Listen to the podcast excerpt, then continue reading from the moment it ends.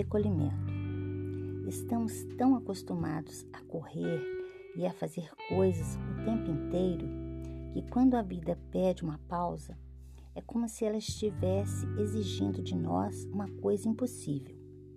O nosso nível de consciência acerca das coisas, das pessoas e de nós mesmos será um turvo e insuficiente enquanto não praticarmos a arte da inteireza e da escuta. Quanto menor a consciência de quem somos, maior as mentiras que criamos sobre nós mesmos. Quanto mais nos afastamos do silêncio, mais dependentes nos tornaremos em relação ao que amamos e mais buscaremos o guru que nos traga todas as respostas prontas. O recolhimento comprime o nosso ego, nos liberta dos apegos e nos mostra aquilo que é realmente essencial. Sem um pouco de solidão, a felicidade não cria raízes. Boa reflexão.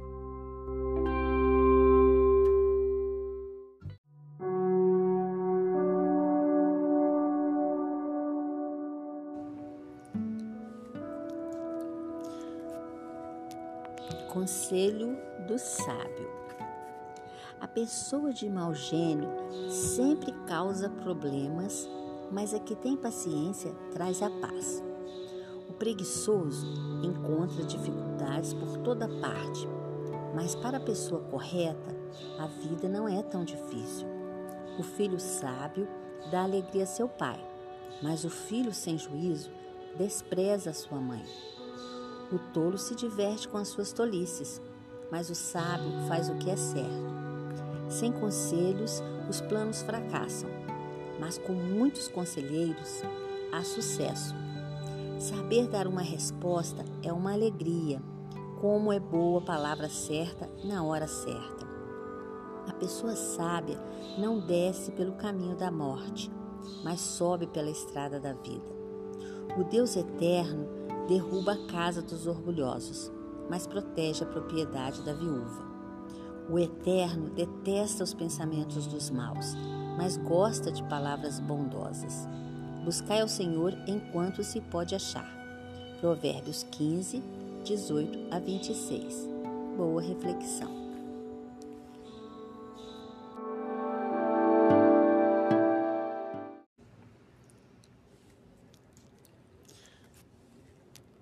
Conselho do sábio.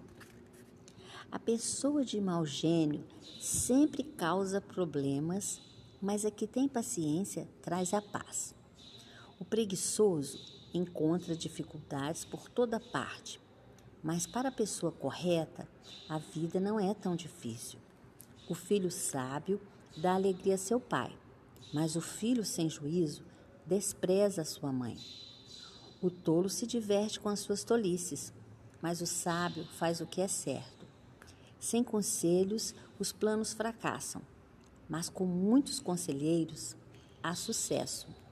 Saber dar uma resposta é uma alegria, como é boa a palavra certa na hora certa. A pessoa sábia não desce pelo caminho da morte, mas sobe pela estrada da vida. O Deus eterno derruba a casa dos orgulhosos, mas protege a propriedade da viúva. O Eterno detesta os pensamentos dos maus, mas gosta de palavras bondosas. Buscai ao Senhor enquanto se pode achar. Provérbios 15, 18 a 26. Boa reflexão.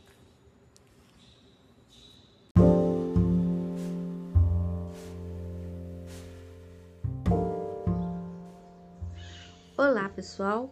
A paz do Senhor e a misericórdia de Deus estejam com todos vocês. A nossa lição de hoje será sobre a salvação. Essa lição é muito importante. Os textos aqui apresentados têm ajudado a transformar para melhor a vida de muitas pessoas. Ela mostrará os passos que devem ser dados por aqueles que desejam a salvação. Por isso, vamos responder as perguntas que se seguem com cuidado. primeira pergunta é: por que os seres humanos necessitam da salvação? Essa resposta está em Romanos, capítulo 5, 12, capítulo 3, 23 e 6, 63. A resposta é: porque todos pecaram e estão condenados. Segunda pergunta: a quem Deus quer salvar? Essa resposta está em 1 Timóteo, capítulo 2, 1, 4. A todas as pessoas, sem exceção. Terceira pergunta: Para que veio Cristo ao mundo? Está em 1 Timóteo, capítulo 1, versículo 15 e Lucas 19, 10. Para salvar o perdido. Quarta pergunta: Como Cristo realizou este propósito? Romanos, capítulo 5, 8 e 1. 1 a Pedro 3, 18 e 2, 24. Morrendo na cruz por nossos pecados. Quinta pergunta: O que devemos fazer para sermos salvos e recebermos a vida eterna? Devemos crer em Jesus, nos arrepender, converter e mudar de vida. Essa resposta está em João, capítulo 1, 12, 3, 16, 18. Pergunta número 6. Se a salvação é de graça, alcançada através da fé em Jesus, conversão e arrependimento, qual o papel das boas obras na vida do cristão? O papel das boas obras está em Mateus, capítulo 5, 14 e 16. É glorificar a Deus e trazer louvor a Deus. Pergunta 7. Por que, por mais correto que possamos ser, ninguém é salvo pelas boas obras praticadas? Resposta: para que ninguém se glorie. Está em Efésios, capítulo 2, 8 e 9. Oitava pergunta. Leia o texto que se encontra em Lucas 23, 33, 43 e vamos refletir. O que aquele homem crucificado ao lado de Jesus precisou fazer para ser salvo? Ele precisou demonstrar fé em Jesus. Nona pergunta. Sendo assim, em que podemos encontrar a salvação, a vida eterna? Em Jesus. Está em João, 1 João, capítulo 5, 11 e 12. Pergunta número 10. Utilizando a Bíblia em João 14, 1, 6 e Atos 4, 11 e 12. Responda utilizando letras maiúsculas, pois é muito importante não existe outro que possa nos salvar. Existe outro que possa nos salvar? Não. Só Jesus salva. 11. O que nos acontece no momento em que cremos?